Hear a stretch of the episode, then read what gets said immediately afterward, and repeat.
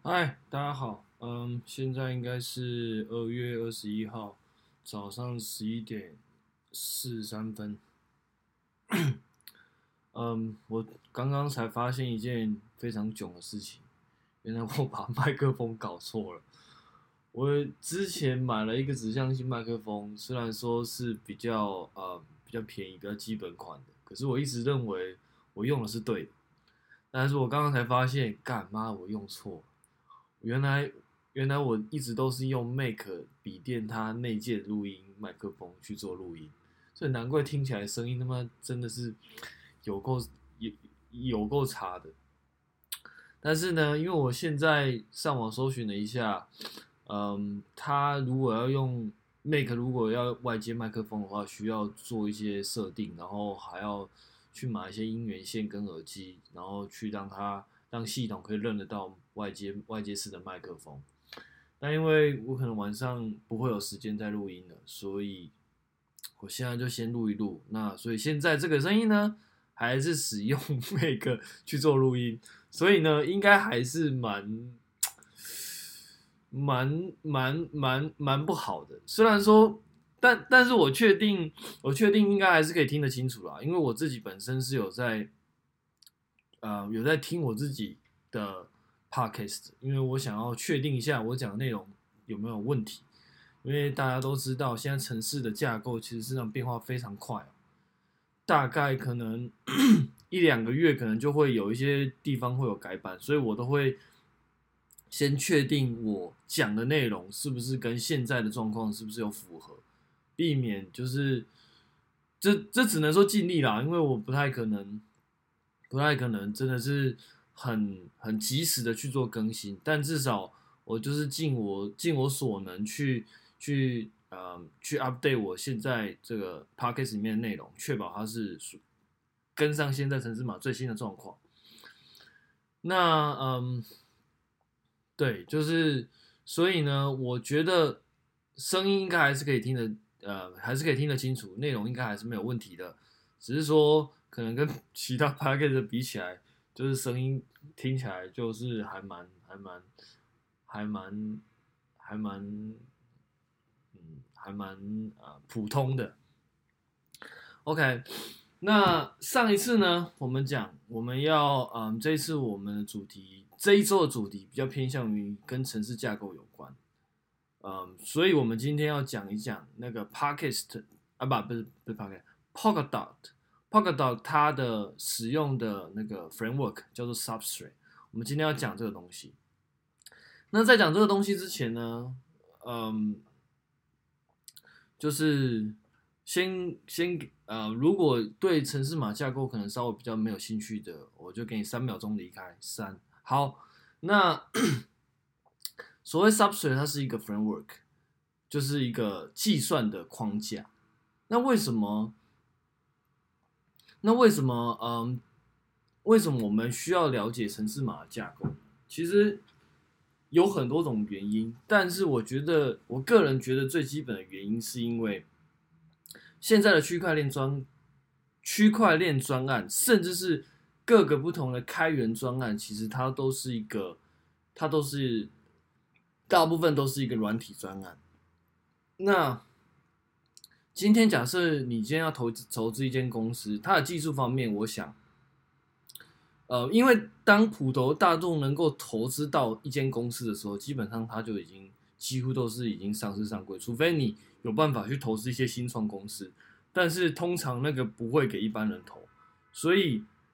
如果你要投资一间公司，基本上你投的大概就是呃，已经在股股票市场上市，然后这一些资讯相对来说都比较公开，技术来说也比较成熟，因为它要从新创到到股票上市，基本上要经历一段蛮长的时间，在这段时间里面，它会经过一连串的考验，所以呢。等到它股票上市的时候，其实技术来说，相对来说是已经比较成熟的，除非是这间公司在上市之后所开发的新技术，这相对来说就比较，就可能就比不一定是不一定是比较不一定是成熟的，但是在那个状况就就是另外一回事了，因为比如说像 Google，它开发一些 AI 技术，嗯，就相对来说公信力会比较高，因为你会有比较多资源可以去可以去知道说他到底在干嘛。那那嗯，我一直在讲一个嗯，算是我自己的一个观点。我一直认为，你今天要投资区块链专案，或者说你今天要投资加密货币，其实某种程度上，你是在你等于是在投资一个新创项目，也就是说，你是等于是在投资一个新创的专案。那在新创的专案，就像我们刚刚讲的，一开始的专案，其实很多时候都是一个新的技术。那你今天要投资新的技术，如果你不了解这个新的技术，其实很多时候你就算投了，你看对了，你也不见得抱得住，因为你会害怕他是不是在骗你，或者说很多人都常常会说什么筹码论啊，或者说什么，我我个人是不太不不太不太关心这个啦，我不太关心什么筹码在哪里，但是有人会去关心，比如说比如说像什么呃灰度今天又买了多少啊，然后 Michael Strategy Michael Strategy 今天又买了多少之类的。那嗯，像这样子的东西，它可能就会嗯，我，我怎么，就是如果你今天抱不住的话，你可能当这一些机构在买进的时候，或者说当这些机构有很大量的、很大量所谓的筹码的时候，你可能会认为是他在炒作行情，或者说他在炒作，或者说他在拉高，要准备要出货之类的。所以相对来说，遇到这种状况的时候，如果你并不了解它技术里面的一些基本的呃想法跟概念的话，其实你是很容易会被市场的讯息所影响，然后嗯，进而去做出一个不是很明确的判断。所以呢，这就是为什么我们要研究，呃，就是至不要说研究，但至少要大概了解一下。嗯，这个专案里面的它的原理跟架构，然后还有它里面的那个想法，跟我们希望从城市码的嗯运嗯应该说开发的过程中，知道它正确开真正开发的方向。因为在开发区块链专案的时候，很多时候都它都是 open source 的。那 open source 就有一个好处，就是你你如果嗯有办法的话，其实你是。很容易去知道他现在开发的状况是怎样，因为你会知道他现在嗯开发的进度，然后他现在要解决什么问题，然后呃他如果里面有 issue 的话，他现在是在解决什么 issue，然后哪一些买一些东西对他来说是比较重要的，那他现在在测试什么？其实相对来说这些都是比较可以去比较可以去 check 的。那反过来说，在投资公司的时候，你实际是不太可能知道这些东西，因为这些太 detail 了。那 对，所以所以相对来说，我觉得这是你在投资区块区块链或者说加密货币专案的一个好处，但前提是你要有能力去判读这些东西，因为像因为这些东西其实都是软体的资讯，它都是嗯程式码，很多时候都是程式码，比较不会有报告，也是会有报告，可是相对来说比较少。嗯，我个人觉得这种报告做的比较好，算是 Polkadot，它基本上有很多那种 Medium 啊。你都可以去观看，然后它有一些新的消息，也都会放在一些公开的宣传频道，像什么 Telegram 啊，其实都会有。可是要小心，你有可能就是有很多那种就是所谓的诈骗的那个 Telegram 的 channel，所以我个人建议你最好有办法，就是从官网去去看那个他官网里面的 channel 会比较好。不要随随便便去加一些奇奇怪怪的那个 channel，然后就是反正就那种那种 channel，可是可是那种 channel 很麻烦，就是说它会让你它的名字会设定成几乎让你觉得是官方的，这才是比较麻烦的地方。但我觉得你就是你就是要培养你自己判读的能力啦，因为确实这种嗯，就算是 Polkadot 的官，它的那个 channel 其实有很多。看起来是官方，可是事实上是是诈骗的 channel，所以自己要小心。那嗯，他们在这些官方的 channel，他就会固定发布一些现在开发的状况跟讯息，相对来说是比较好去做 tracking 的。相对嗯，以后我们可能会聊的，像 Cos Cosmos 或者说像 ABX 这些专案，相对来说它就做的比较少。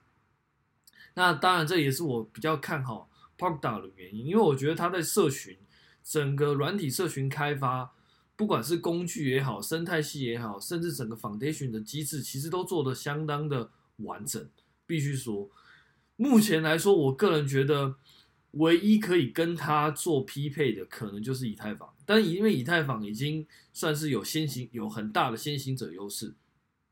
所以它做得好，我觉得是。我觉得做的完整，相对来说没话说，因为它已经持续好几年了。可是像 Polkadot，它就我个人觉得非常厉害，因为它已经晚了以太坊好呃一段时间了，然后它到目前为止，它还可以这么在这在这个很短的时间里面，然后凑出这么完相对来说很完整的生态系内容，我觉得真的是相当不容易。那嗯，再补充一点，什么叫生态系内容呢？嗯，我们打个比，在软体专案里面啊，其实很多时候你要开发一个，你要开发一个所谓 open source 专案啊，它事实上你，你如果希望你的，你如果需要 promote 你的 open source 专案，你就不太可能只有一个专案，你一定会有其他专案去辅佐、去帮助这个专案，就有点像是说，嗯。我想一下，嗯，就有点像是说，你今天在，你今天在创作的过程之中，你可能会在，比如说，你要，你要，嗯，有没有什么比较好的例子呢？就是。打个啊，这对有有点像是你可能是在使用手机好了，你使用手机你就不太可能使用一个 app，你可能因为因为你使用手机你需要很多不一样的功能嘛，你可能要打电话，你可能要你可能要那个呃，你可能要收收讯息，然后你可能要跟你可能要上社群网站，所以就会有很多围绕着这个主专案的其他。所谓工具专案出现，那这些工具专案呢，很多时候为是为了帮助你达到主专案的目的。这个比喻可能有点不好，可是暂时我嗯想没没有想到其他更好的比喻，就有点像是说你今天在做某一些事情，比如说你可能要，你可能比如说要做一个，算是有点像是以前在手工艺的时候，你可能要做一些，比如说像编织好了，那你为了编织。编编织一个东西，你可能就是要编织编织出一些其他比较嗯，比如说你要编出一个大的花朵，你可能就会 编出一些比较小型的花朵，然后再用这些小型的花朵去衬托出整个整个整个主花朵的部分。那编织出这些小花朵，它也可以帮助你去编织主要。主要 主要花朵的那个呃的时间，嗯，用另外一个方式来说，就很像是说你今天要，就很像是说你今天是一个木匠，那你今天是一个木匠呢，你可能就需要很多工具，可是如果那在很多状况呢，你现买的工具不见得能够符合你你的你所需要的功能。所以你就必须要去制制作其他工具，去去嗯去完成你主要的目标。对，那这些次要的工具就是我们就就是我刚刚讲的，会围绕的主专案旁边的附属专案。嗯，对，就是基本上状况就是说，嗯，我我我再浓缩一遍，基本上就是。你今天要，你假设你今天是个木工，你可能要打造一个椅子。那你在打造一个椅子的时候，你可能会需要其他工具。那这个其他工具呢，它不见得是是世界这个在市场上买得到。你可能就是必须要亲手去做这些工具，然后用这些工具去完成这个椅子。状况大概就是这样。所以你今天在做这椅子的时候，你可能就会，嗯，需要其他工具。那身为一个专案，它为了要要让你的主专案，要为了让你。要让别人更好的使用这个组装案，所以他就会开发出其他的工具去帮助你开发组装案，大概是这样。那嗯，相对来说，它的这些旁边的工具专案其实就比较齐全。那嗯，我讲哪里？所以 Substrate 它某一个程度上就是，它就是为了 Polkadot 所做成的一个工具专案。如果我们把 Polkadot 想的是一个主产品的话，它就是一个旁边的工工具专案。那这个工具专案呢？为什么我们要讨论这个工具专案？因为第一个，它跟 Polkadot 的架构有非常密切关系，因为 Polkadot 本身就是用 Substrate 是写出来的，这是第一点。第二点呢，Substrate 是所谓的 Computation Framework，那它。它是一个计算的框架。那什么是计算的框架呢？我个人会把它定义为，它是一个已经帮你定义好那个整个城市流程架构的东西。然后你只要在这个城市流程架构它的中间的，就是有点像是，嗯，你今天要做一个事情，那事情的整个执行的流程已经被规划好了。那基本你你可能要先做 A，再做 B，再做 C。假设啦，假假设你今天流程是先做 A，再做 B，再做 C，那 A、B、C 这三个你可以替换你想要替换的东西，有点像是说，我可能先去嗯，先去刷牙，再去洗脸，然后出门，或者说先穿衣服，再穿袜子，然后再穿鞋子。这这 A、B、C 这三个你可以套用，但是它的流程就是先做 A，再做 B，再做 C。那所谓呃，我个人定义嗯。我个人定义的比较简单的定义就是，framework 它基本上就是帮你定义好整个程式执行的流程。那但是这里面里面确要做什么，其实是你可以去，你你有一部分的权利可以去自己定义。那这些定义完了，它就会成这整个流程，再加上你。你要做的事情，这样弄完，它就变成是一个，变成是一套服务。嗯，我们打个比方，比嗯，再打个比方好了。假设你今天要写网站呢，各位应该都有用过像是那种 Amazon 这种电商网站。那我们把电商网站呢拆成几个部分来说，就是第一个，你要进去的时候就是先登录，然后登录之后呢，你可能选择东西。然后接下来就是付账，那这种这个流程基本上就可以是被定义好的。就有假设有一个电商的电商网站的 framework，它可能就会帮你定义，就是先先登录，然后再做再做挑选物品，所以它就会有个挑选页，然后再结账，它就会有个结账页。它先把这个流程设定好了，先把程式流程设定好了。然后接下来你就是去，比如说 login，你要怎么 login？你知道 Facebook login，你要 Google login，你要什么自己用 email login 都可以。你就把这个你要切需要 login 的部分放到 login 里面的页面。那嗯，挑选的挑选的物品也是一样。你今天是要挑选电脑吗？你今天是要挑选？你是要挑选那个嗯鞋子吗？你是要挑选？你是要挑选嗯嗯平板啊，或者说你要挑选？一些其他的东西，那这些东你把你要挑选的的城市码放到挑选的页面里面，然后再把你要结账，你要什么用，你要用什么方式结账？信用卡、现金，然后什么 ATM 转账，然后你把你切去结账的城市码塞到结账的页面。那这样子，当你把这三个部分全部塞进去之后，它就变成一个电商网站。但是它定义整个流程的那个东西就叫 framework。那为什么会有这样的定义？为为什么会有这样的东西出现呢？因为假设你今天要写一个电商网站，你你也要写一个付账，然后我也要写一个付账，那我能不能把大家都会需要用到的付账的付账的部分的程式码，把它抽取出来？这些东西都是我们共用的。你可能会用信用卡，我你可能会想，你你你的网站可能会提供信用卡现金，我的网站提供 ATM 转账现金。所以，虽然我们提供的切确方法不一样，但是我们都需要转账这个功能。所以，我们就把转账这个功能把它抽象化，然后里面怎么切确结账的，就是看个人决定，各个网站决定。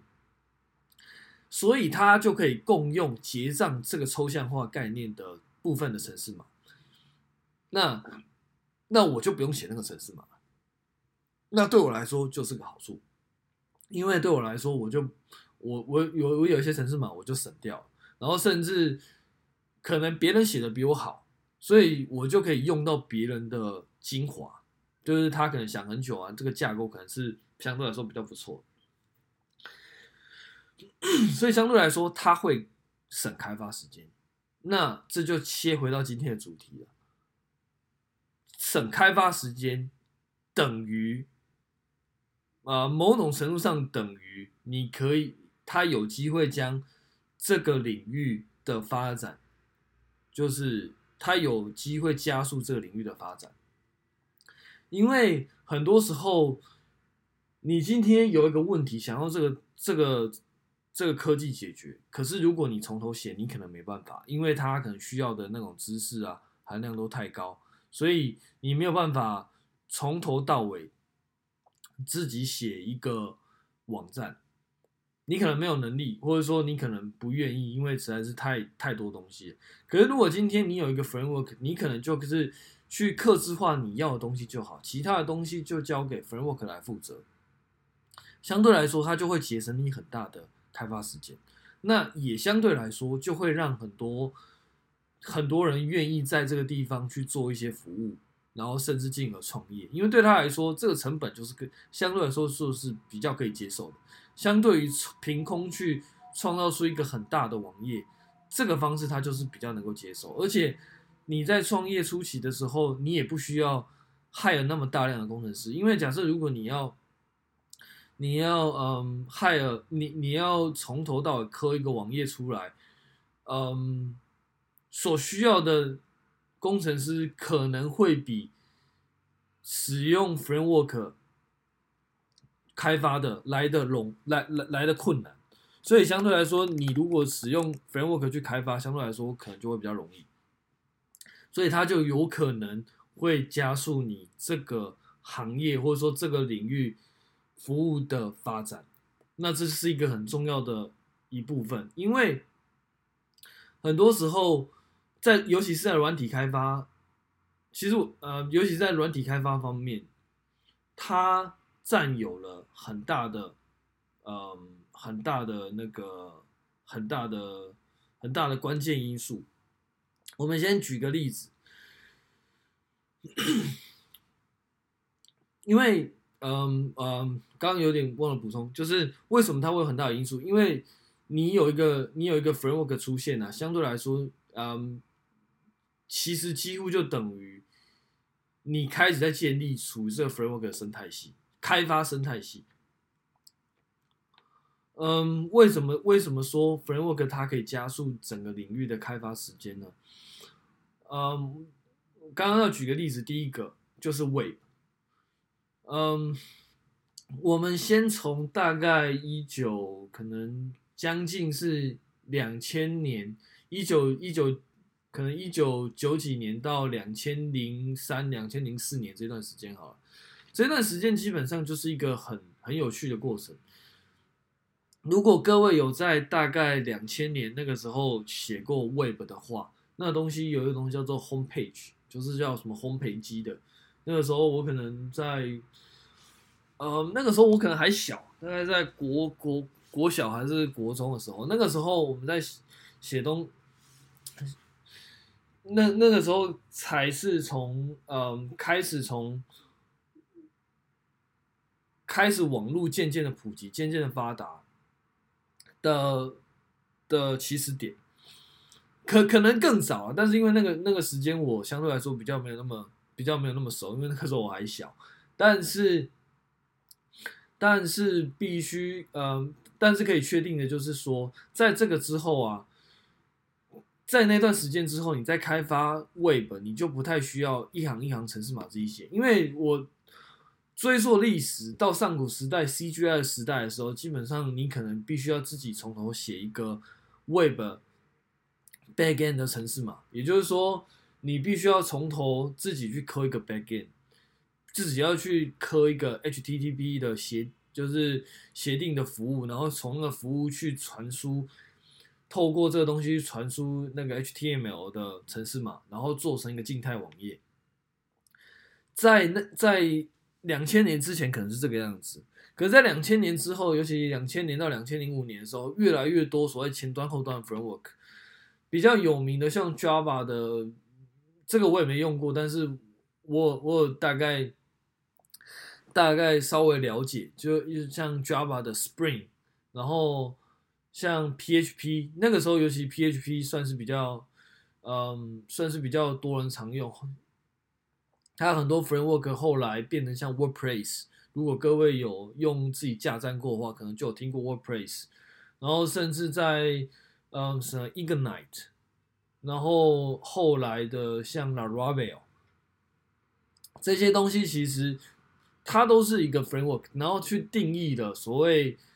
呃网站的架构。刚刚讲的像什么 Spring 啊，那个 Laravel，然后 Ignite，其实他们都是所谓 MVC 架构，Model View Controller。然后 Model View Controller 它基本上就是去定义一个网站它应该要有的，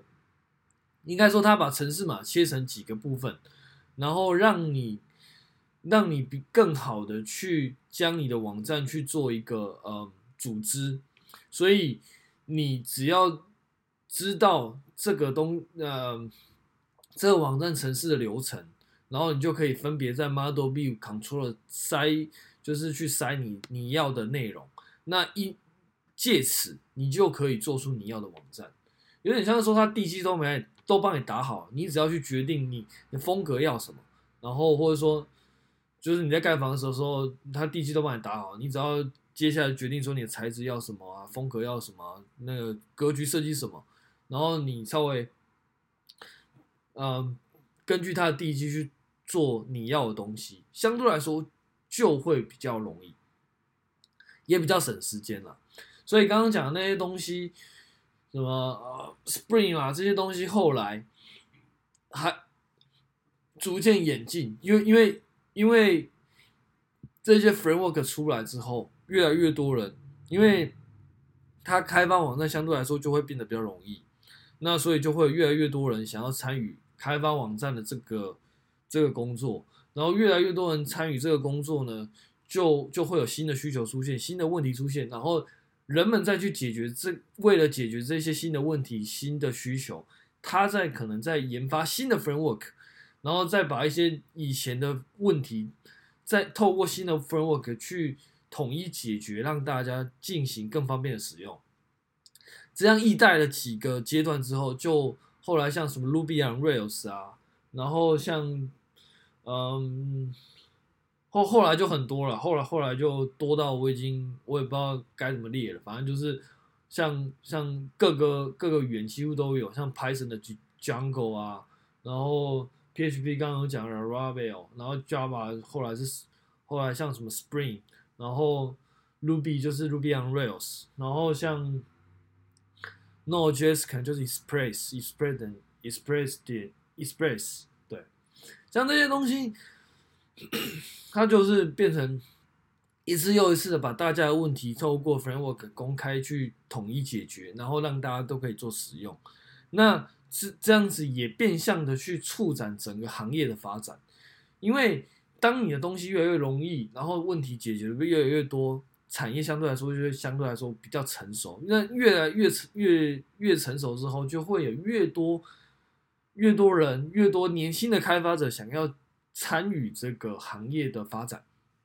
那就会有很多天才人士，然后一代的去发展新的 framework 这样。那当然，后来就会有什么 framework 之争啊，什么的，就是什么哪个 framework 比较好啊，哪个 framework 怎样啊，然后就是会有所谓信徒出现，因为因为刚刚讲的，其实这些社群啊，它都有它的拥护者，然后每一个 framework 的设计架构可能都不太一样，那设计哲学也都不太一样，那自然而然就会有所谓的呃人文相亲、文人相亲的情况出现。我的城市架构比你好。你的城市架构怎样怎样怎样，然后就有很多比较文出现，然后就会在各大论坛听到什么啊，我有使用哪个去开发网站比较好啊什么的。其实我觉得都没差。基本上呢，重点并不在于说你使用什么 framework，重点在于说你怎么使用这 framework，以及你对这个 framework 到底了解多少，这其实才是比较重要的。工具相对来说永远都是死的，能够善用工具，甚至创造出工具的人，才是，嗯，我个人觉得才是比较有意义的，因为你的状况可能跟 framework 当初设计的。那个人遇到的状况可能就不太一样了，问题会改变，程式码会改变，需求会改变，什么都会改变。唯一的目的，唯一不变的就是你必须要解决这些问题。所以，所以其实，嗯，你要培养的并不是单只是使用 framework 的能力，因为那种东西基本上可能，假设你今天懂一点程式，你可能看看文件，你可能就会用。基本上 framework 设计就是一定要让你好用，没有不好用的，基本上你也不会听到。对，所以。好会用，基本上就是它真的就是基本。你更应该问自己的是：你对这个 framework 了解多少？你能够修改它到多少？你能够甚至你能够客制化到多少？然后甚至你能够你能不能创造出一个新的 framework？相对来说，这是呃，我个人觉得嗯比较重要。好，那 我讲讲了很多那。我刚刚讲了为什么 framework 对一个软体行业来说，它其实是很重要的。因为第一个，它可以刚刚讲了，它可以加速加速开发的时间，然后就会让越来越多人想要去用这个东西。那越来越多人想要用，去用这个东西开发，就会促相变相的促进这个行业的发展，然后它就会成为一个生态系。因为 framework 一开始有讲，它会伴伴生而。伴生而来的就是很多附属城市，比如说附属的工具城市。那这些城市呢，就会让你越来越来越喜欢在这个 framework 上去做开发，因为方便。你很多东西什么都有，什么 library 什么都有，然后什么资源什么都有，文件也有，城市码也有，然后甚至 tutorial，然后甚至因为很多人用过，所以就就有很多在那个在那个叫什么？那个。突然忘记名字，那个程式码解决问题的网站，嗯，对，忘记名字，反正就是有一些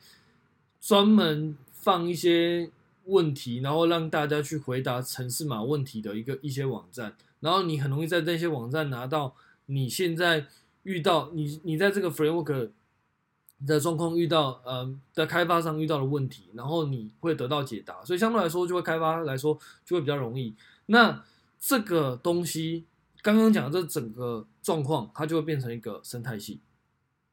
那这这个生态系呢，你就会越来越不离开离不开这个生态系，因为太方便了，什么都有。那开发又快。那讲现实一点，就是你今天在工作的时候，你可能在这边，你可能他就可以省你很多功夫，然后。嗯，客户改来改去，你可能也就是有很多东西现成套件可以用，它就会变得，嗯，它它生态系就会变得越来越丰富，越来越完整。那那嗯，如果有办法掌握了生态系的，基本上就可以掌握这个这个这个领域。刚刚讲的是 Web，我们现在再再再来讲一个新的。呃，另外一个领域叫做呃 AI，或者说叫 machine learning，或者说如果你有听过的话，就又叫嗯，它的分有一个分支是目前几乎是显学的，叫做 deep learning。那 deep learning 呢，其实也有很多 framework。那嗯，我们先把时间拉回到嗯两千零五年，两千零八至两千零八年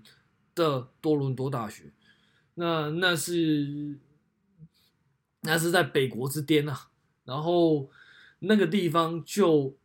弄出一个，因为那个地方有一有一个实验室专门在做 deep learning 的研究。那个时候不像现在，deep learning 是显学，没有那个时候基本上 deep learning 不是显学，基本上它就是一个边框小角落。那嗯，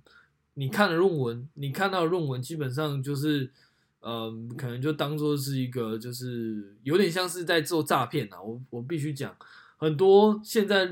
这很多新的东西一开始出来，大家都认为是在诈骗啊。比如说像 blockchain，大家也认为诈骗，然后那个 machine learning，大家啊那个不实用，然后甚至被抨击，那个东西根本没有数学的那个底蕴啊，那就是暴力解啊，什么什么之类的。很多东西都是这样。那现在呢？现在就很多人在用，就就就是这样。所以对我来说，那见怪不怪了。就是什么什么诈骗啊，什么什么炒作啊，其实对我来说见怪不怪，因为看太多了。每一个东西新出来，大家都认为是诈骗，然后然后是怎样怎样之类的，然后过了几年，哎，它是很能用哎，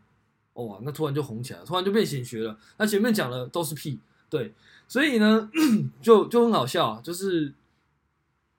就是很多时候真的是蛮蛮讽刺的，蛮幽默的。现在大家追捧的东西，在二十在十几二十年前。是大家觉得那东西就是没什么价值的东西。好，拉回来，那嗯，那个时候他们弄，那么他们他们那个时候针对 deep learning 的研究做了一个 framework 叫 Fiano。那这个 Fiano 其实它是一个很重要，我个人认为一个很重要存在。虽然说它现在已经不更新了，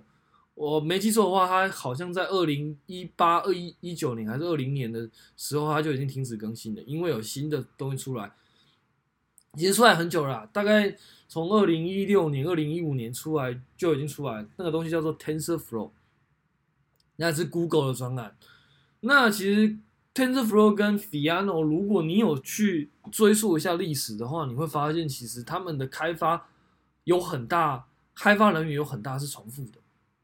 原因是什么？因因为因为从二零一二年，诶，二零一零年之后，Google 就跟这个。刚刚讲的，在多伦多大学的这个实验室的人搭上线了，所以后来 Google 他们自己就针，因为他们也想用 Deep Learning，所以后来就针对这个 Deep Learning 开发了一套计算的 Framework，就是所谓的 TensorFlow。那这个东西你可以把它视为 f i a n o 的改良版，但是基本上他们的设计哲学有点不太一样，嗯，或者是说设计的倾向的状况。不太一样，虽然说他们都是 deep learning 的 framework。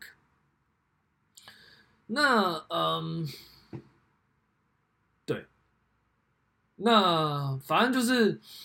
接下来像那个 Facebook 啊，它它也出了自己的 deep learning framework，叫做 PyTorch。然后 Amazon 也有 MXNet，然后甚至什么阿里巴巴也有所谓的，诶，叫什么名字啊？忘了，反正就是阿里巴巴他们他们也有开发一些一个东西。一一个 deep learning framework，然后，嗯，Microsoft 也有，但是相对来说，这两个就是属于基本上我们都把它称为那个 TensorFlow 跟 PyTorch 的其他小伙伴，基本上很少会用到的一些这些 Framework Framework 也是会排挤的，生态系是会排挤的。对，不同 framework，他们就是竞争关系，所以基本上都是。可能都是先行者，或者说第二先行者。然后，如果他们把生态系发展的很完全，大家愿意在这上面，你自然而然就不会离开，因为太方便了。什么什么工具、什么 paper、什么资源上面都有。那基本上有很多 tutorial，然后没有 tutorial 还会有一些其他网站去解决你的问题。然后对，所以基本上你就离不开这一些这些生态系。那这这也就是为什么我会讲到 Substrate，因为 Substrate 其实它就是一个。目前来说，我个人是认为是在 blockchain 第一个那个计算的框架，因为在这个这个框架之前呢、啊，如果你要做一个区块链，你有两基本上你有两个方法。第一个方法，你自己去 fork，你你自己去参考比特币跟以太坊的架构，自己弄一个链出来。哇，这个你如果有办法去改 Bitcoin 的程式码就算，但是如果你没办法的话，你你要自己从头磕，那其实相当。相当之辛苦，非常辛苦，对，因为因为整个区块链专案其实讲了讲白，它其实是一个基本上集计算大成的一个东西，包含 P to P 那个 network，包含一些那个 virtual machine 的 virtual machine 的实作，然后包含一些密码学的密码学的那个。密码学的一些理论，然后再加上你可能还要懂一些经济学的东西，然后再加上你可能还要再懂一些那个博呃那个那个叫什么 game theory，对，因为它里面会有那种像那个呃那个叫什么，就是那个那什么候选机制，所以你就会处理到一些有点像是赛局之类的东西，你必须要去建立那个机制，所以区块链本身与它。它是用程式码去定重新定义的整个社群，重新定义的整个经济模型。它其实，嗯，它其实可以从很多个角度去看待同一件事情。不过这个之后再讲。反正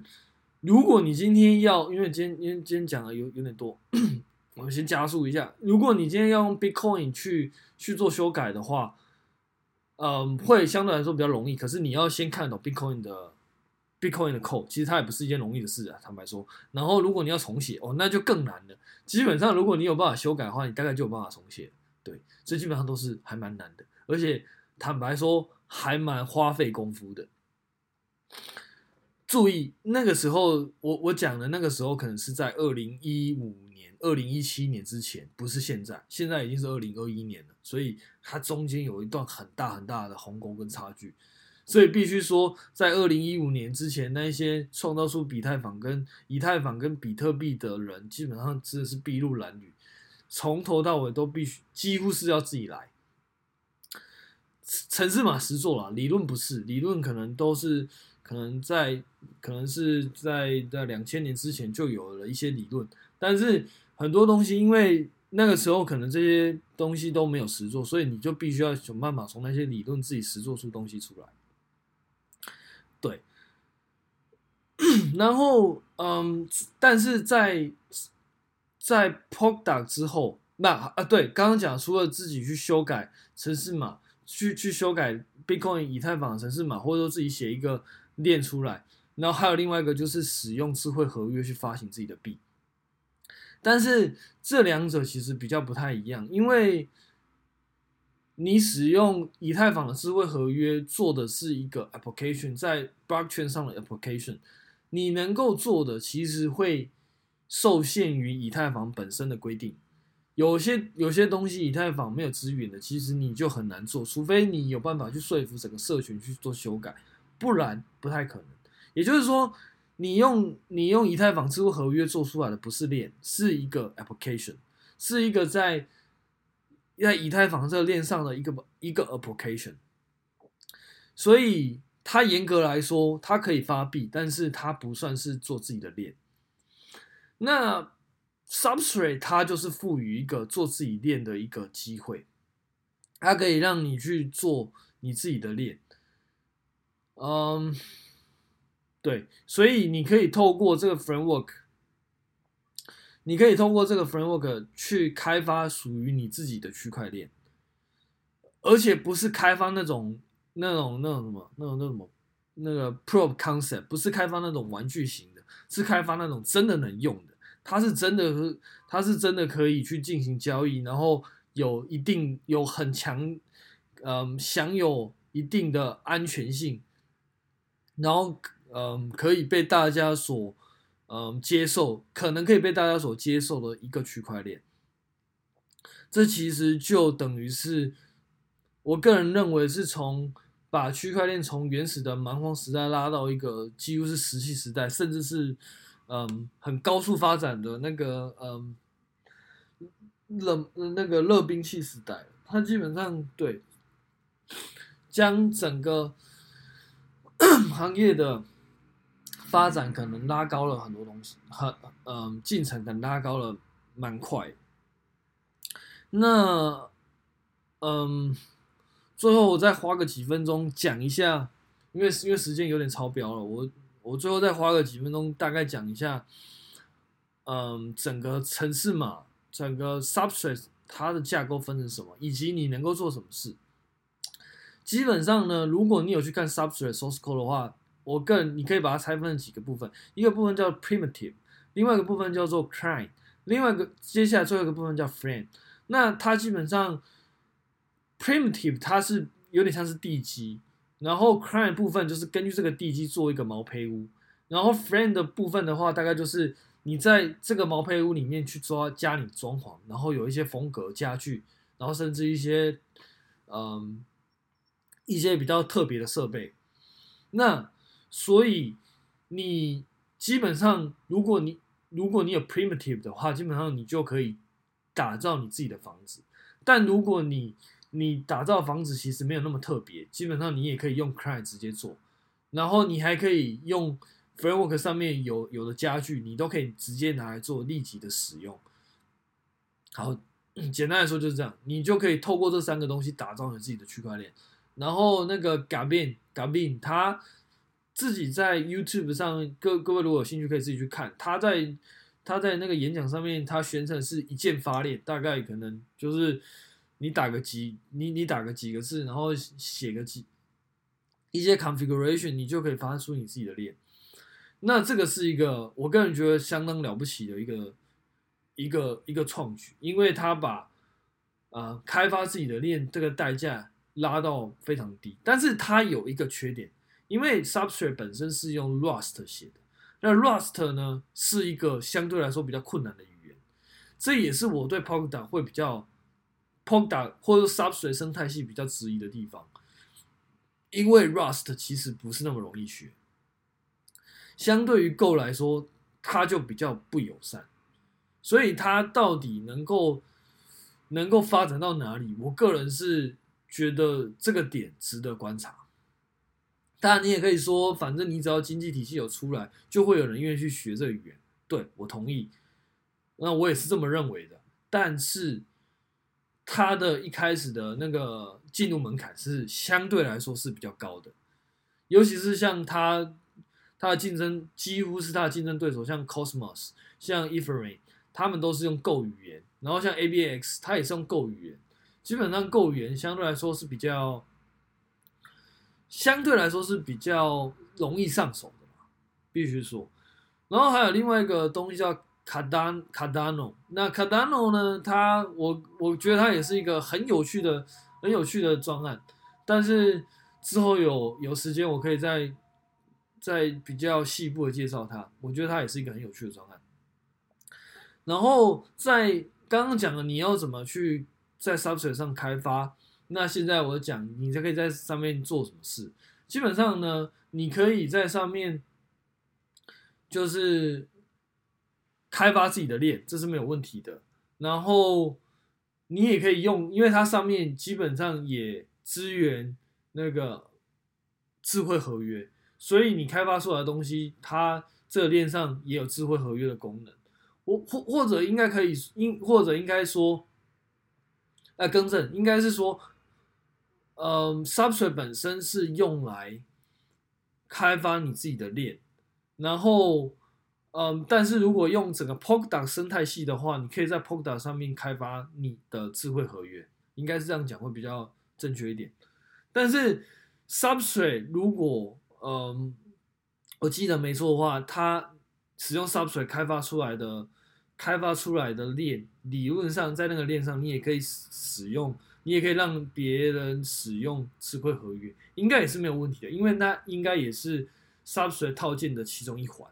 但是这个部分我可能还不确定，就是可能还要再查一下。所以相对来说，它的自由度就比较高，它可以让你开发自己的链。那好处是什么呢？为什么要开发自己的链呢？因为很多时候你可能你可能需要的功能不仅仅是智慧合约可以可以可以解决的，或者是说你需要的功能可能比智慧合约能够提供的还要大蛮多的。这个时候你可能需要定制你自己的链，因为这个是要看你应用情况了。只能说它提供的是一个跟智慧合约不一样的选择，那让它让这个选择变得比较容易啊、应该说容易很多。如果各位有去看那个，嗯，那个什么，那个，那个什么，嗯，区块链本身的专案的话，你就会知道我在讲什么。基本上容易蛮多的。真的是容易蛮多的，像很多那个 P P to P network 啊，或者说像 Asynchronize 啊，你要处理一些那个 Web communication 的部分呢、啊，基本上他都帮你处理好了。对，这些东西你都不用 自己弄，我觉得真的是蛮厉害的。那嗯，关于 Substrate 还有很多其他的那种嗯其他特性，之后其实那些东西都可以再开另外一个单集来讲，因为那些讲都讲不完，就有蛮多的，像什么它的 VM，其实我个人觉得相当 VM 的设计啊，它 Runtime 设计啊，API 的设计啊，然后还有它 Client 他们的设计，其实都有很多东西可以讲。然后最最最后还要再提一点，就是说你用 Substrate 开发的区块链，然后再加入在 Polkadot 的体系的话，其实会有个很大好处，就是可以去共享安全性。简单来说，就是说你在 Polkadot，你就可以使用 Polkadot 里面验证机制所产生的安全性，然后去为你的为你的链去做呃安全性上的。呃，应该说它就可以提供你链上的安全性，但是这个就基本上不在于 Substrate 的范围啦，只是之后会开一集再专门出来讲这个。好，那基本上大概就是就是到这样，已经五十分了话，今天讲了很久，那嗯，这祝大家嗯好，时间今天就是讲到这样，拜。